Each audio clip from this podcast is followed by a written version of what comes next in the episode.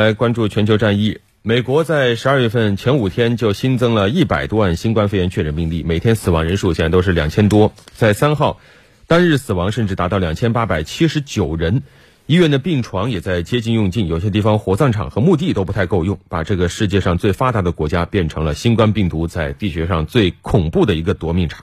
根据美国全国广播公司报道，日前，美国急救协会在写给美国卫生与公众服务部的一封信当中称，全美911急救系统已经处于崩溃边缘。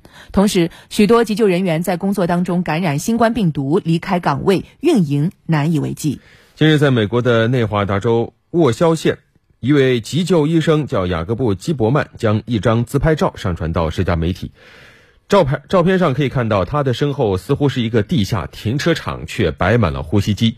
照片一经发布，立刻引发网友热议和转发，甚至还包括美国总统特朗普。而特朗普则说，这和内华达的选举计票结果一样，都是假消息。这个评论也让很多人大跌眼镜。为此，这位急救医生雅各布·基伯曼还接受了美国媒体的采访。我们来听一下。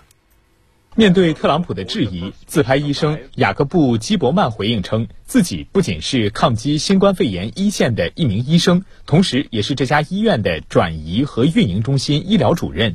他说自己从没有想过有一天会在地下停车场里工作。美国内华达州医生雅各布·基伯曼，我从没想过我会在停车场医治人。现在的情况很艰难。我们都处于崩溃的临界点，医护人员真的很累。我握着仅剩下最后一口气的患者的手，这太煎熬了，因为他们的亲友甚至没办法陪伴他们。患者去世后，我们不得不打电话告诉他们亲友，患者不会回家。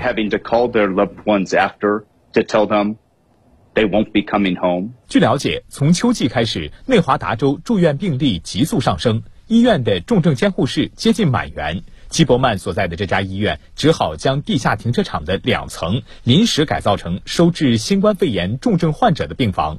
在重症患者被转移到这里之前，基伯曼用手机记录下了他头戴面罩、穿着防护服在这里的工作照，并发布在了社交媒体上。